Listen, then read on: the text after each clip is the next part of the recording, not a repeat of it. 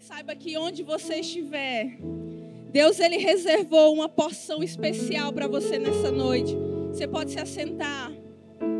Você que está nos assistindo, guarda o teu coração e se prepara, porque Deus ele vai fazer coisas novas na minha e na sua vida nessa noite, a partir de hoje. É por isso que eu quero que você preste bastante atenção. Nesse momento eu quero que você se ligue no céu. Você não está aqui para conversar com a pessoa que veio.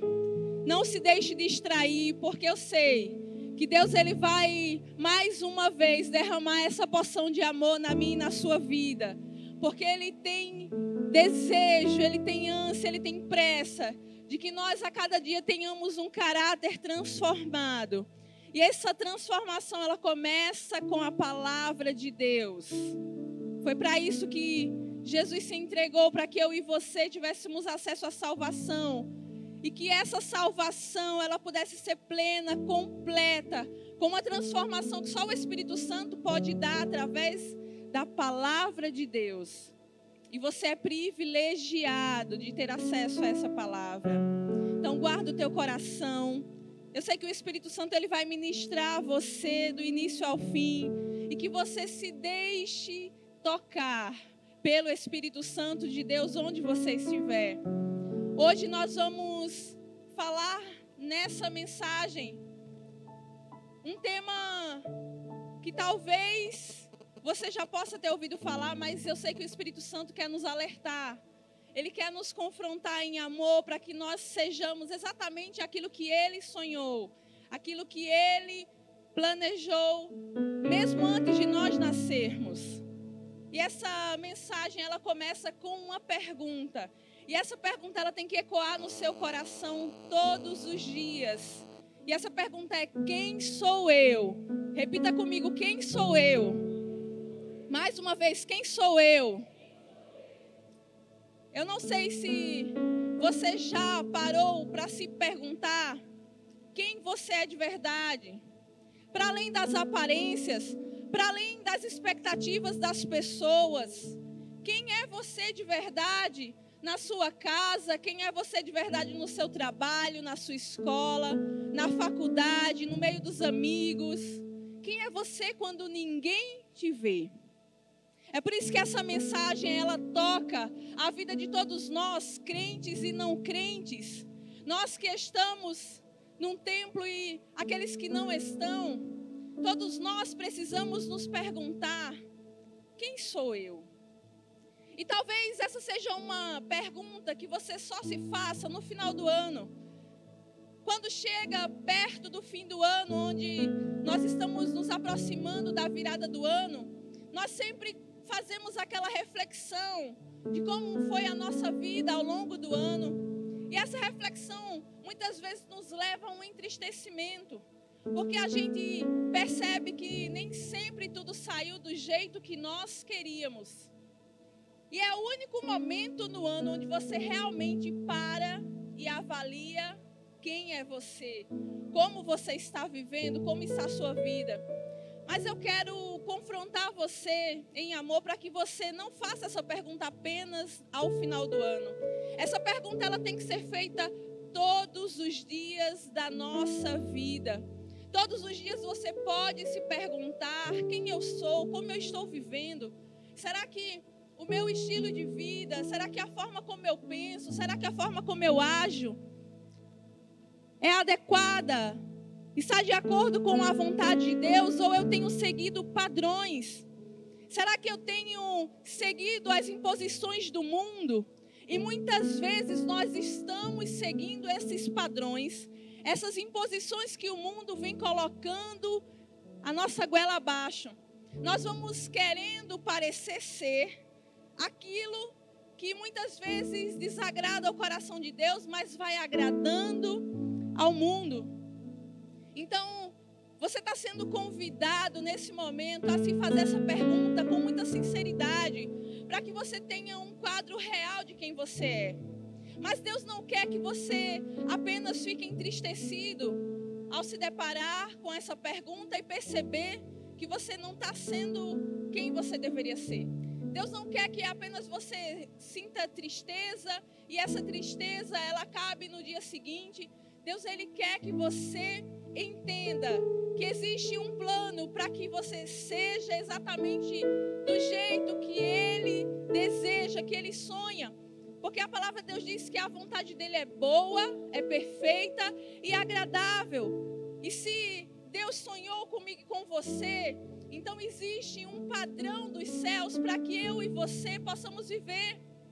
Existe um caráter que Deus ele quer imprimir em mim você para que nós sejamos semelhantes a Cristo, para que nós possamos não abraçar mais aquilo que as pessoas querem que nós abracemos como identidade, mas sim que nós venhamos a abraçar as verdades de Deus ao nosso respeito. Então Deus ele quer que eu e você possamos abrir mão todo comportamento, de todo padrão de pensamento que se distancia do seu reino, que se distancia da filiação que nós temos em Deus, porque nós somos filhos de Deus. É possível viver uma vida que agrada o coração de Deus, rejeitando as ofertas do mundo. E nós só vamos entender que é possível isso acontecer quando nós nos debruçamos em Sua palavra e mergulhamos nesse amor, porque o amor de Deus ele é transformador. E Deus ele quer levantar uma igreja transformada, uma igreja com caráter transformado, uma igreja que não segue modismos mundanos. Mas para isso nós precisamos nos posicionar, nós precisamos nos distanciar do padrão do mundo. Mas sabe o que está acontecendo? Nós estamos entrando na igreja tentando trazer padrões do mundo para a igreja. Isso não agrada o coração de Deus. Isso não faz parte do evangelho que Jesus deixou para que nós seguíssemos e vivêssemos. Então, deixa eu te dizer uma coisa. Essa palavra não tem a ver com uma transformação de identidade a nível pessoal. Deus não quer que você tenha uma identidade transformada no seu nível pessoal, Ele quer que você tenha uma identidade transformada no caráter de Cristo. É no nível dos céus, para que você viva o padrão dos céus.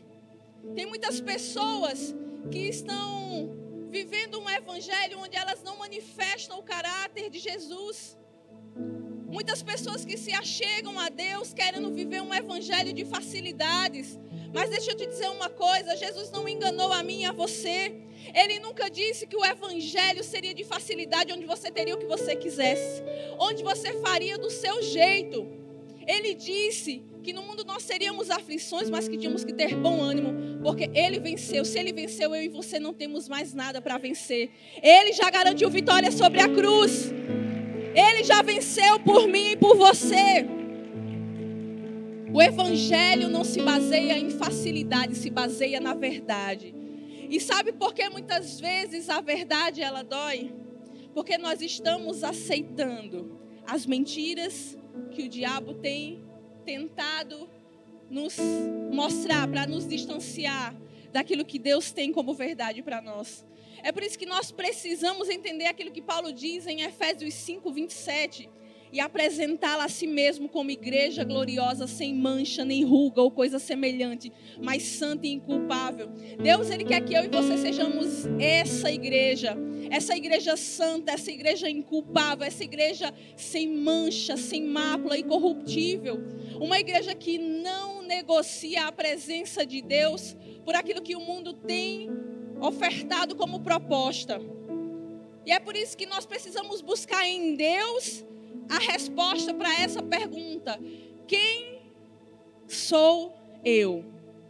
Se você não sabe quem você é em Deus, ou seja, não é a sua melhor versão, porque hoje em dia as pessoas estão pregando um slogan: seja a sua melhor versão.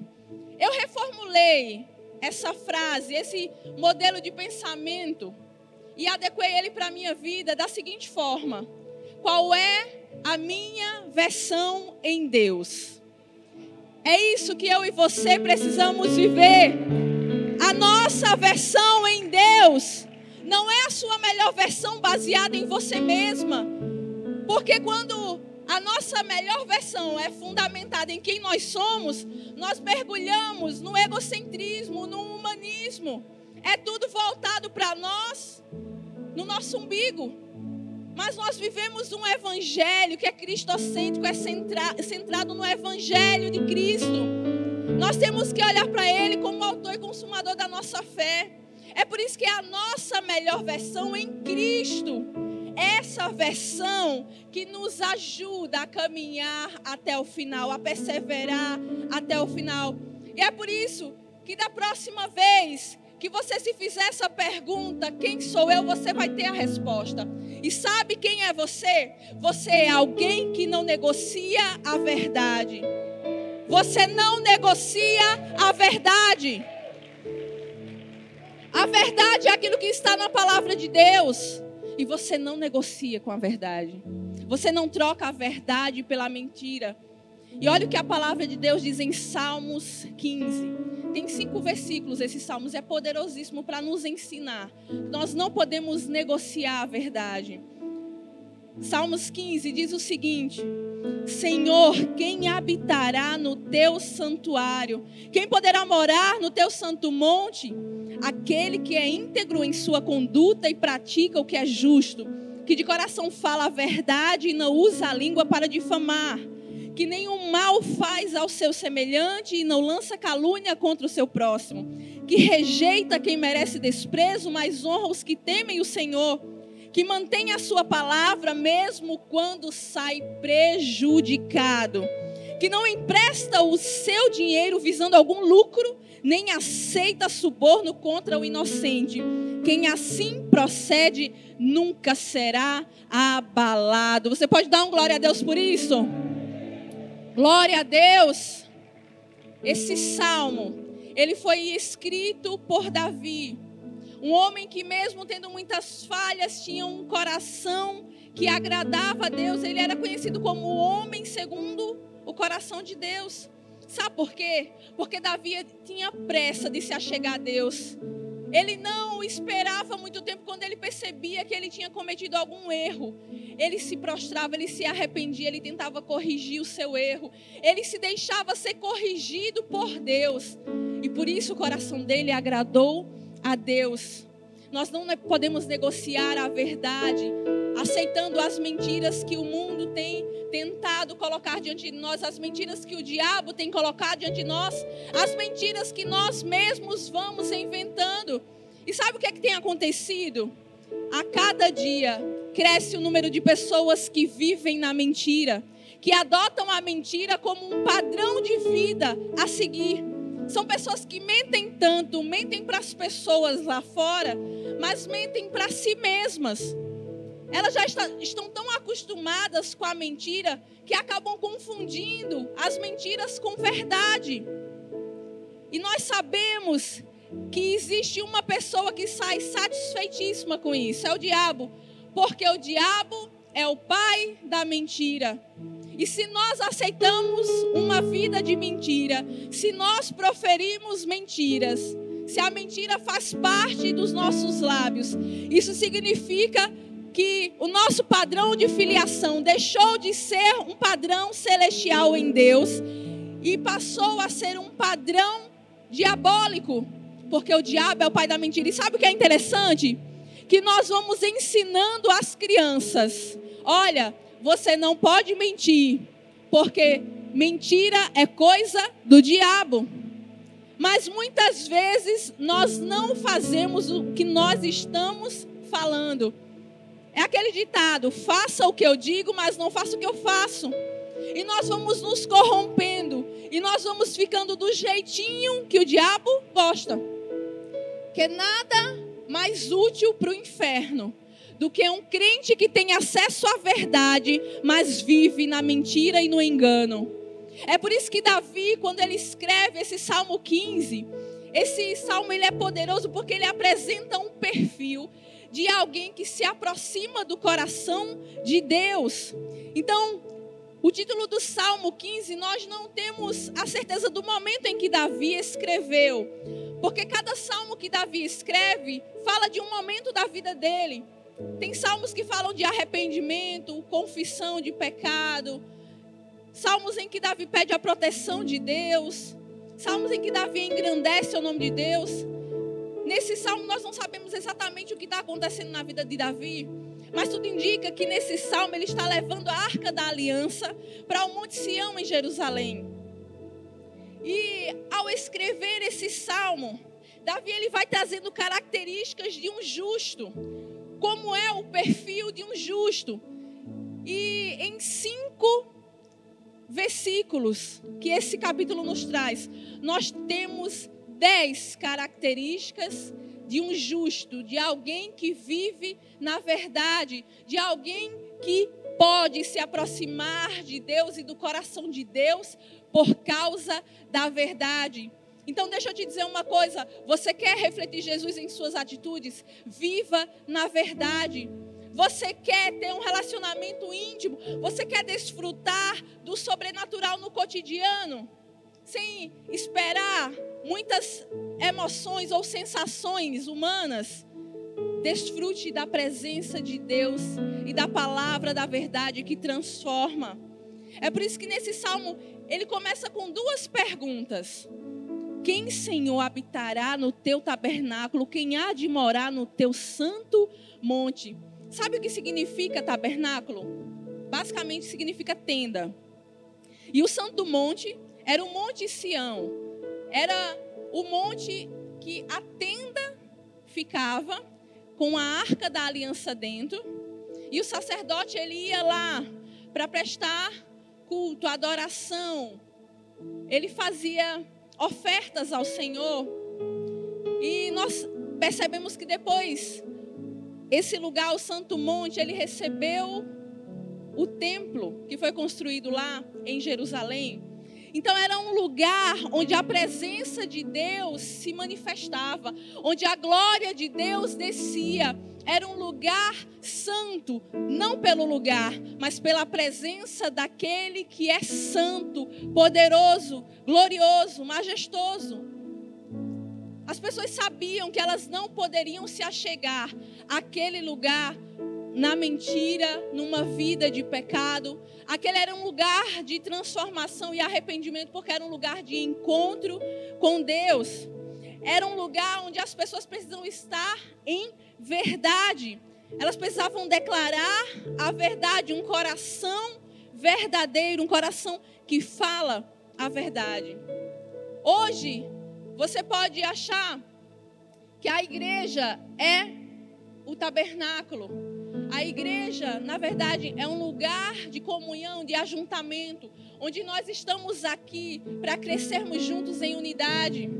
Mas você é o tabernáculo do Senhor.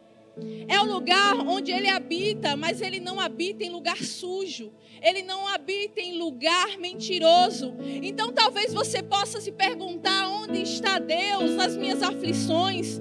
Onde está Deus nas minhas lutas? E talvez você não consiga senti-lo, enxergá-lo, porque se você estiver vivendo uma vida de mentira, realmente ele não tem como habitar em você. Mas o amor de Deus é tão grande por mim e por você, que Ele não nos deixa a própria sorte, Ele nos ensina o caminho das pedras, para que nós possamos recebê-lo na nossa vida, para que nós possamos sentir a glória dEle na nossa vida através de Jesus.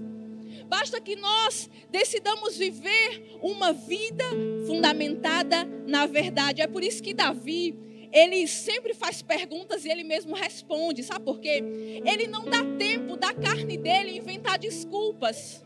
Ele não dá tempo para que os inimigos, para que o diabo possa tentá-lo enganar.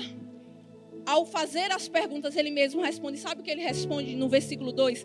Vive com integridade, pratica a justiça e de coração fala a verdade. Ele já está dizendo que é esse tipo de coração que agrada ao Senhor. Um coração que vive na integridade, que é verdadeiro. Então, deixa eu te dizer uma coisa, meu irmão. Um crente que conhece a Jesus, um crente que entendeu o sacrifício da cruz, tem que viver em integridade, tem que viver em santidade, tem que viver na verdade. E tem muita gente dizendo assim: mas é difícil demais, pastora.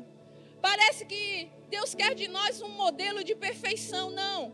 Deus quer de nós um modelo de aperfeiçoamento constante. Pode celebrar o Senhor. Deus ele busca pessoas que queiram ser tratadas, transformadas. Porque deixa eu te falar uma coisa: você se ilude se você acha que Deus não conhece a sua potencialidade para o mal. É por isso que eu costumo dizer que Deus não se frustra conosco, porque Ele sabe o nosso potencial para o bem e para o mal. Só se frustra com alguém quem não sabe da capacidade de ferir que a outra pessoa tem.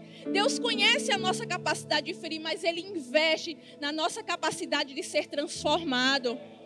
Ele acredita no potencial que Ele mesmo colocou em nós através de Cristo e na vida com o Espírito Santo. É por isso que em Provérbios 10, 32 diz: Os lábios do justo sabem o que é próprio, mas a boca dos ímpios só conhece a perversidade. Nós precisamos ter um coração justo, um coração que se afasta da perversidade, que se afasta da mentira e que decide viver na verdade. E tem que ser todos os dias. Então deixa eu dizer para você que é jovem, dá vontade de mentir para os pais, não dá? Para fazer alguma coisa que os pais não deixam? Eu estou dizendo isso porque eu já fui adolescente, já tive muita vontade de mentir, já menti. Mas todas as vezes que eu menti, desobedeci, eu paguei um preço. Porque a, desobediência traz preço para nós. Para você que tem recebido direção de Deus e tem tomado outras escolhas diferentes da vontade de Deus, deixa eu dizer para você, não faz isso não. Porque todas as vezes que a gente decide andar na contramão da vontade de Deus, a gente se perde, a gente se fere, a gente se machuca, a gente se destrói. E muitas vezes a gente volta juntando os cacos. Deus não quer que nós tenhamos uma vida remendada. Deus quer que nós tenhamos uma vida plena, abundante, cheia da graça, do poder dEle. Pode parecer difícil, mas se ele diz que você é capaz, é porque você é capaz. Porque o potencial veio da cruz. Jesus na cruz nos ensinou que é possível suportar as aflições desse mundo, que é possível suportar as tentações da nossa carne, que é possível suportar as ofertas do diabo e do mundo. Mas isso requer de nós uma posição, não negociarmos com a verdade a verdade, ela se fez carne. A verdade, ela é Jesus. A verdade nos ensina até hoje como nós devemos viver e nos continuará nos ensinando até que Jesus venha. Então repita comigo: eu não vou negociar com a verdade, não vou aceitar a mentira. Eu vou viver na verdade que é Cristo. Cristo em mim, a esperança da glória. Você pode celebrar o Senhor por isso, porque Ele é a esperança da glória.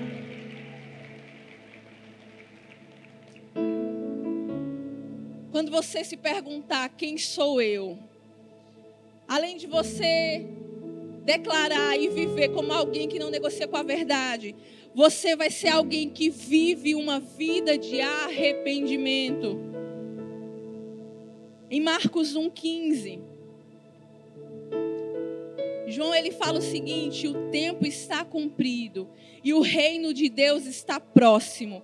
Arrependei-vos e crede no Evangelho. Deixa eu dizer uma coisa para você: a mensagem do Evangelho não mudou. Deus não te chama a uma vida de salvação e de transformação, dizendo: olha, todos os seus problemas serão resolvidos. Olha, você vai ter a casa que você sonhou, você não vai ter mais nenhum problema nesse mundo. Tá vendo a sua conta que está zerada ou está com pouco dinheiro? Vou encher a sua conta de dinheiro. Deus não prometeu isso a mim e a você. Ele nos chama a viver um evangelho de arrependimento. E arrependimento é diário. O arrependimento tem que ser um clamor da nossa alma. Nós precisamos ensinar a nossa alma, a nossa carne, a viver em arrependimento. Sabe por quê? A palavra de Deus diz que ele não rejeita um coração quebrantado e contrito. Muito pelo contrário, quando você chega diante de Deus com o coração quebrantado e contrito, Ele colhe todas as suas lágrimas, todos os teus caquinhos, todas as tuas dores, Ele começa a trabalhar em você. Ele te coloca de novo no rumo da história que Ele planejou para a sua vida. Mas é necessário que você reconheça que você precisa dessa transformação. É por isso que Deus exorta o seu povo lá em 2 Crônicas 7,14. Ele diz assim: Olha, e se o meu povo, que se chama pelo meu nome, se humilhar e orar e buscar a minha face, e se arrepender dos seus maus caminhos, então eu ouvirei dos céus, perdoarei os seus pecados e sararei a sua terra. Você tem um Deus que sara a terra do seu coração, que sara as tuas feridas, os teus traumas. Mas para isso é necessário um caminho de arrependimento. Em outro momento, a Bíblia diz que Deus ele resiste ao soberbo. Mas o que tem a ver Deus ele se agradar de um coração quebrantado e contrito e rejeitar um soberbo? Sabe por quê? Só um coração arrogante, soberbo, que se exalta, não sente a necessidade de se arrepender, de se humilhar, de se colocar diante de Deus e reconhecer que precisa de Deus para ter uma nova história.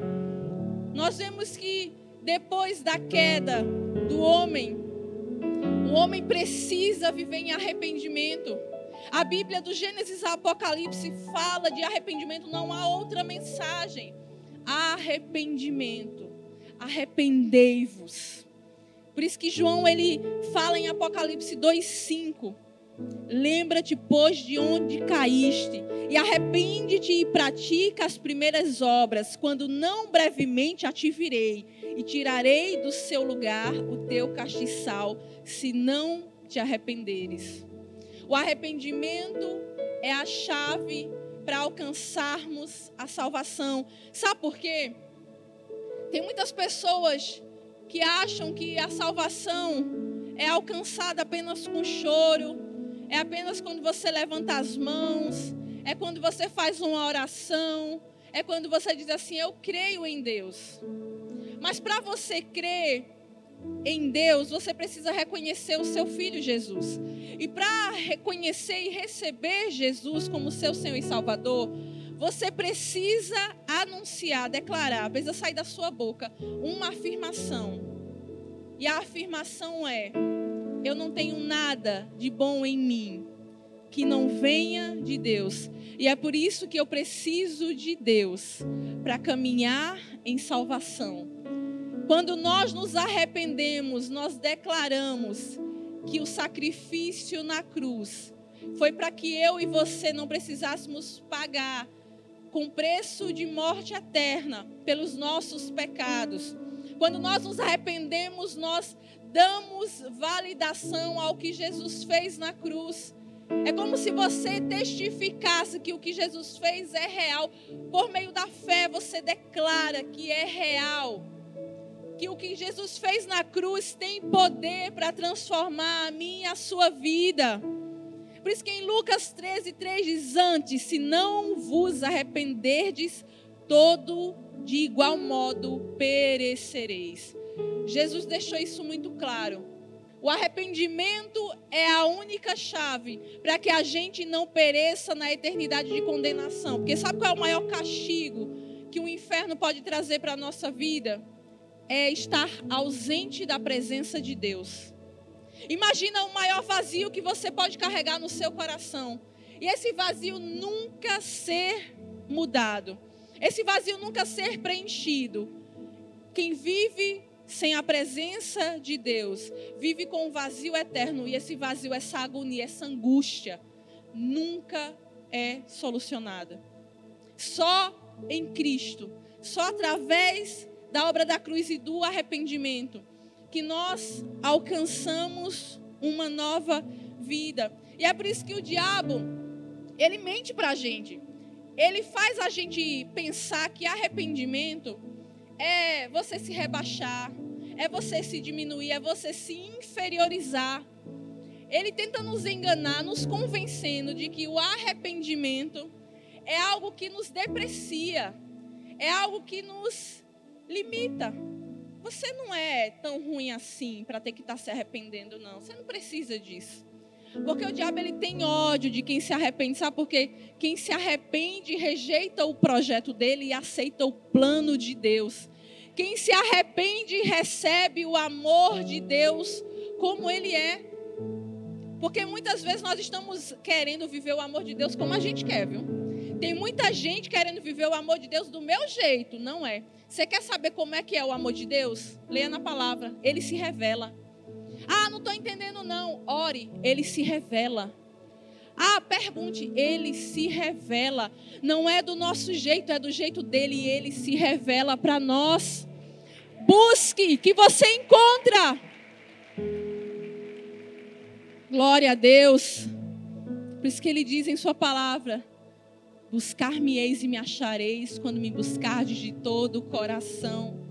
Quando você buscar Deus de todo o coração, coração quebrantado, arrependido, você vai encontrar Deus de forma extraordinária, de uma forma que você nunca imaginou. Sabe por quê? Deixa eu te dizer uma coisa: a lógica do mundo é humilhe os outros, mas não aceite ser humilhado. Mas sabe qual é a lógica do céu? É quanto mais você desce, mais alto você sobe. Essa é a lógica dos céus. Quanto mais você se humilha na presença de Deus, mais Ele te levanta e te fortalece. Quando você se humilha, é que Deus te exalta. Porque tem gente que diz assim: os humilhados serão exaltados. Tá errado, viu? Tá errado. É quem se humilha será exaltado. Então entenda uma coisa: não são os humilhados que vão ser exaltados. Você pode dizer assim, mas pastor, eu estou orando porque meu chefe está me humilhando, minha sogra, meu esposo. Eu estou vivendo um sofrimento que a senhora não tem ideia. Todos os dias na minha casa eu sofro humilhação dos meus pais. Eu sofro humilhação, sabe, das pessoas ao meu redor. E eu estou orando para que Deus me exalte. Está orando errado, viu? Está orando errado. Você tem que orar pela vida das pessoas, mas acima de tudo, orar a Deus, perguntando a Deus o porquê você está passando por essa situação. Qual é o aprendizado que você pode tirar dessa situação? E aí, ao se humilhar diante de Deus, Deus vai exaltar você, porque você está se humilhando diante dele. Não buscando glória diante dos homens, mas se humilhando diante dele, para ser levantado diante dele. É assim que funciona no reino dos céus, sabe por quê?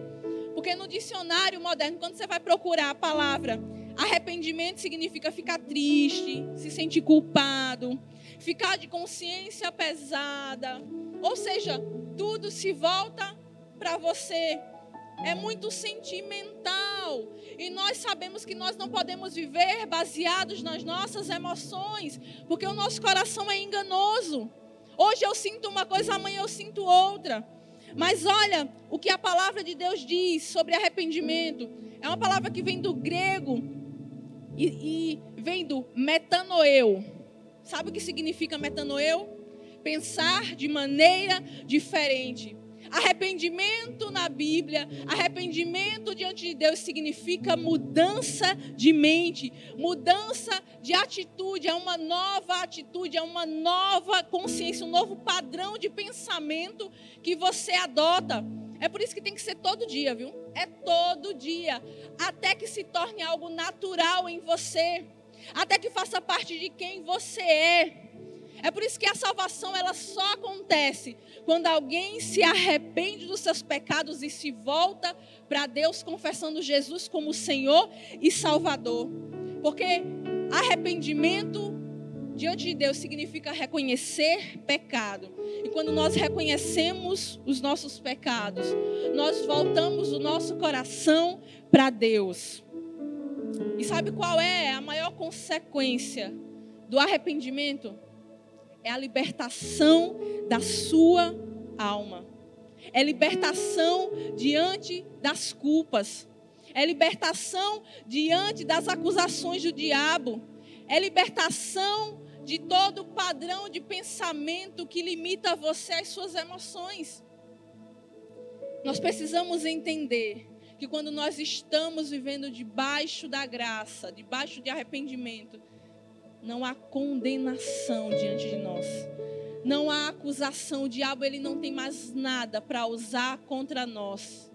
Por isso que quando nós confessamos os nossos pecados, é por isso que quando nós nos achegamos a Deus com o coração quebrantado, Ele aceita o nosso coração e Ele começa o processo de transformação. Então entenda uma coisa: arrependimento não pode ser uma decisão emocional. Ah, eu estou sentindo hoje que eu preciso me arrepender. Aí amanhã eu já não sei se eu vou sentir. Não pode ser uma decisão baseada nas suas emoções. Como eu disse, nossas emoções elas mudam. Precisa ser uma decisão de fé, mas uma decisão de um coração disposto a ter a vida transformada. É preciso mudar de rumo. É preciso sair do mesmo lugar e tomar uma nova direção. Um sábio, ele estava ensinando aos seus alunos, seus discípulos, sobre arrependimento. E um dos alunos disse assim: Mas, mestre, quando é que a gente vai saber quando deve se arrepender? E aí aquele mestre se volta para os seus discípulos, ele diz assim: Você precisa estar certo de estar se arrependendo no último dia da sua vida. E aqueles discípulos perguntam: Mas como é que eu vou saber qual é o último dia da minha vida? E aquele sábio ele fala para os seus alunos: Ele diz, Pois é, é por isso que o tempo de se arrepender é agora. Você não sabe qual é o último dia da sua vida. E sabe o que as pessoas têm dito por aí? Nada. Depois eu aceito Jesus, depois eu me arrependo. Eu estou com a vida toda pela frente. Eu tenho que curtir porque eu sou jovem. Tem muita coisa para viver. Tem um mundão lá fora me esperando de experiências que eu quero ter, que eu quero desfrutar. Então, para que me arrepender? Para que aceitar Jesus? Para que estar num templo cultuando? Faz sentido. Eu tenho muito tempo. Quando eu tiver velho, eu faço isso. Muitas pessoas que pensavam assim não tiveram o tempo que imaginavam. Porque o tempo de se arrepender era agora. E o agora delas passou. Mas eu e você temos agora. Se você está vivo hoje, hoje é o tempo de se arrepender. Hoje é o tempo de se colocar diante de Deus em humilhação e dizer: Senhor, me arrependo, eu preciso de Ti. Eu me arrependo do que eu nem sei que eu fiz, mas eu me arrependo. Se tem alguma coisa que eu fiz no meu dia, na minha caminhada, que eu não sei, que eu não lembre, eu me arrependo. Que o teu Espírito possa me trazer as verdades da tua palavra, para que eu viva por essa verdade, eu me arrependa todos os dias. Então não deixe para se arrepender depois, porque o depois pode não existir. Não deixe para voltar o seu coração para Jesus, porque o depois pode não acontecer. Você não tem domínio sobre o seu amanhã. Você não sabe quando será o último dia da sua vida. E deixa eu te dizer uma coisa: para aqueles que creem em Cristo, para aqueles que entregaram a sua vida, isso não é uma mensagem assustadora. Isso é uma mensagem de esperança. O último dia da nossa vida, se for hoje com Cristo, valeu toda a nossa existência. Valeu toda a nossa existência, mas uma vida sem Jesus é uma eternidade longe da presença de Deus. Então, se você quer desfrutar de uma vida com Deus, se arrependa, não espere para depois. Você quer continuar sabendo quem você é? Você é alguém que não se curva à idolatria. Você não se curva à idolatria. Em Levítico 19, 4, a palavra de Deus diz: Não se voltem para os ídolos, nem façam para vocês deuses de metal. Eu sou o Senhor, o Deus de vocês. Deixa eu dizer uma coisa para você. Nós temos um Deus. Ele é Deus, ele é Senhor. E ele é o único que merece a nossa adoração, o nosso culto. Talvez você não saiba o que é colocar um outro Deus num lugar de adoração. Mas nos dias de hoje nós estamos colocando muitos outros deuses no lugar que deveria ser de Deus. Você coloca muitas vezes pessoas, trabalho, talvez redes sociais, porque é tudo aquilo que rouba o lugar de adoração, de veneração, é o que rouba o nosso tempo. Quanto tempo você tem dedicado às suas redes sociais? Que é que você faz ao acordar logo, cedo, ou antes de dormir? Qual é a última experiência que você tem no seu dia? É falando com Deus em oração, é lendo a Bíblia? Ou é olhando lá as suas redes sociais? Nós estamos colocando muitas coisas no lugar que deveria ser de Deus na nossa vida. Estamos levantando altares para pessoas. Tem pessoas que se desviam do evangelho e abandonam Jesus por causa de ídolos, artistas, por exemplo, ou de relacionamentos, namorado, amizades. Essas pessoas elas começam a ser os guias espirituais. No lugar das pessoas buscarem a Deus, de adorarem a Ele, de reconhecer que é dele, o lugar de adoração, de culto, elas estão colocando outras coisas nesse lugar. Então deixa eu te dizer uma coisa. A idolatria é a adoração a ídolos e isso implica tudo, tudo o que você coloca no lugar de adoração a Deus. Só você sabe o que é que tem tomado mais o teu tempo, o que é que tem roubado mais a tua atenção. O que é que você tem se devotado? Às vezes você está se tornando devota de uma pessoa. Às vezes o que uma pessoa diz, você testifica como verdade antes de buscar a verdade da palavra de Deus. Até para ouvir, deixa eu dizer uma coisa, até para você ouvir uma profecia de um profeta de Deus, você precisa ver se a profecia está coerente com a palavra do Deus do profeta. Então, deixa eu dizer uma coisa: pare de tirar Deus do lugar que é dele. Se idolatria significa culto a ídolos, nós não podemos deixar que na nossa vida exista um altar para esses ídolos. Não permita que o, altar da sua vida seja ocupado por qualquer coisa ou pessoa que não seja a Deus. E sabe o que é um ídolo? Não é apenas uma imagem, uma escultura, mas vai além disso, vai além do adorar imagens. O ídolo é toda figura que representa e que vem do homem caído. Ou seja, é quando o homem ele se acha no direito ou capaz de colocar no lugar de devoção qualquer prática, qualquer filosofia, qualquer figura que faça com que ele cultue uma divindade do jeito que ele quer. É do jeito que o homem quer. Como eu disse, muitas pessoas estão, muitas vezes, até desviando o evangelho, trazendo um evangelho falso para que nós cultuemos coisas que não são coerentes com a verdade da palavra de Deus. É por isso que nós não podemos esquecer daquilo que a palavra de Deus nos, nos orienta e nos alerta sobre isso.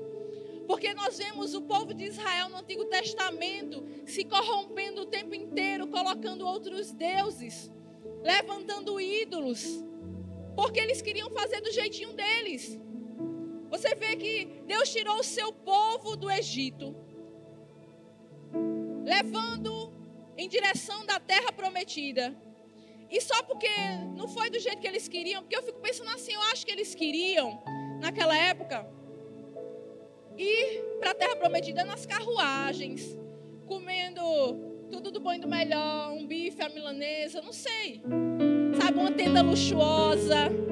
Não bastou eles verem os milagres que Deus fez no deserto com o maná, água da rocha, fazendo com que eles vencessem diante dos egípcios, do faraó. Não bastou para ele, para eles verem Deus enviando as pragas para que Faraó, enfim, os liberasse. Não bastou eles verem o mar vermelho se abrindo. Eles queriam mais, eles queriam muito mais. Eles não se contentaram porque o coração soberbo foi o que dominou o pensamento, as atitudes, o comportamento do povo e os distanciou de Deus. Em todo instante nós vemos o povo de Israel se voltando contra Deus, até que eles decidem fazer um bezerro de ouro. Só porque Moisés demorou um pouquinho no monte. Eles, na pressa, tem que ser do nosso jeito. Ou é do nosso jeito ou a gente não quer mais.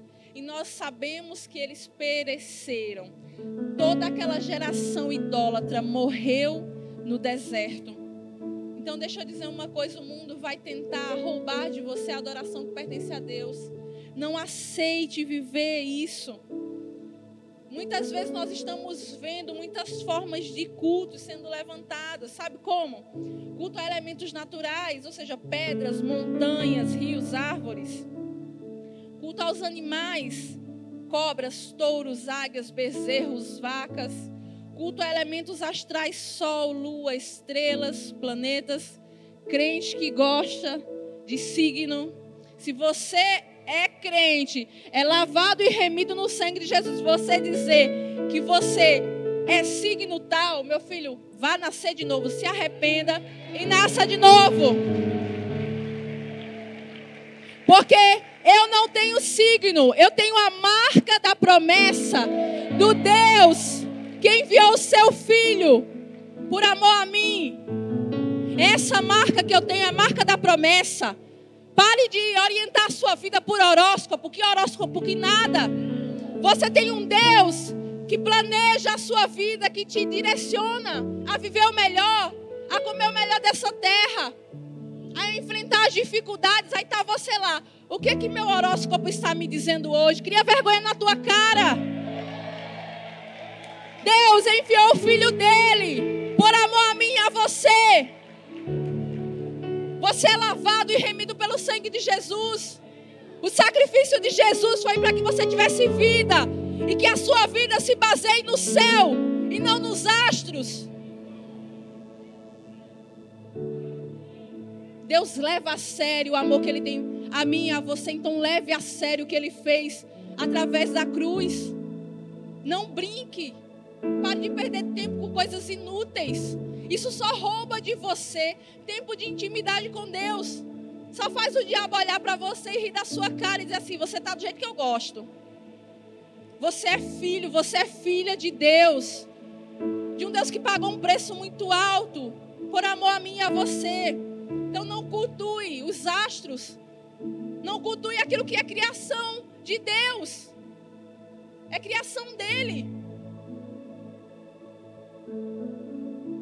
Culto a homens do passado, a antepassados, a heróis locais, a figuras de poder, conceitos abstratos como sabedoria, justiça, culto a pessoas poderosas, a reis, a políticos.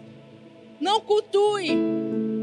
Entenda uma coisa: a idolatria, ela fere o caráter do crente ela faz com que nós percamos o nosso referencial que está em Cristo e é um grande perigo à nossa vida. E eu vou dizer uma coisa, uma pergunta: será que existe idolatria nas igrejas? Infelizmente, nos dias de hoje nós estamos vendo pessoas que estão usando objetos como se esses objetos portassem a glória de Deus. Água para você ser abençoado, óleo para sua vida mudar. Só existe um que muda a minha e a sua vida. Ele é a água da vida. Ele é o pão da vida.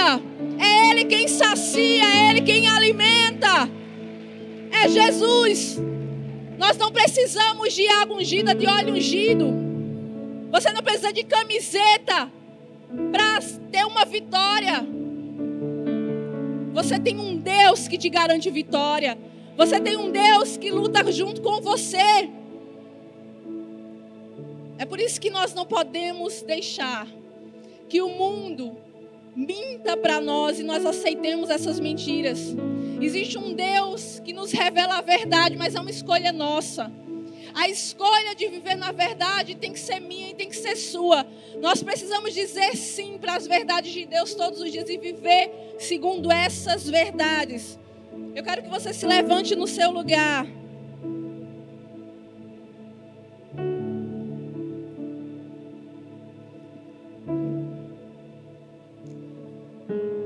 Deus diz que Ele corrige a quem Ele ama. Deus, Ele quer continuar nos moldando para que nós possamos desfrutar de uma vida plena, de uma vida abundante. Mas para isso nós precisamos fazer a nossa parte, porque Ele já fez a parte dele. Ele já entregou o seu único filho, para que eu e você tivéssemos acesso à salvação. Ele deixou conosco o seu Santo Espírito, para que nós possamos ser aconselhados, dirigidos por, pelo seu Espírito, transformados pelo seu Espírito. Nós só precisamos tomar uma decisão, deixar Ele ser o dono da nossa vida, da nossa história. Nós só precisamos dizer sim para Jesus, sim para o seu chamado, sim para uma vida de arrependimento, sim para as verdades que Ele já declarou sobre nós. A verdade de que nós somos filhos, nós somos herdeiros e co-herdeiros com Cristo que há uma vida abundante, plena, cheia da graça e da glória de Deus em nós, uma vida onde nós não vamos aceitar a idolatria, onde o único redentor, o único salvador, o único Deus que preenche os espaços vazios do nosso coração é o nosso Senhor Jesus. Eu quero que você, no seu lugar, coloque a mão no seu coração. Nesse momento, Deus quer chamar você a se arrepender, a levar uma vida coerente com a verdade da palavra, com a verdade que é Jesus, com a obra da cruz, uma obra de entrega que revelou o amor de Deus por mim e por você. Jesus é a maior entrega de Deus para mim para a sua vida, para que nós tivéssemos acesso a uma nova história. Talvez você está tentando lutar sozinho, talvez você está achando que sozinho você dá conta, mas você só vai se cansar. E em algum momento você vai desistir, mas com Jesus você vai até o fim. Com Jesus você descobre quem você é de verdade. Então se arrependa, diga: Senhor, eu não quero mais ser a mesma pessoa que vive uma vida de mentira, que vive uma vida de pecado.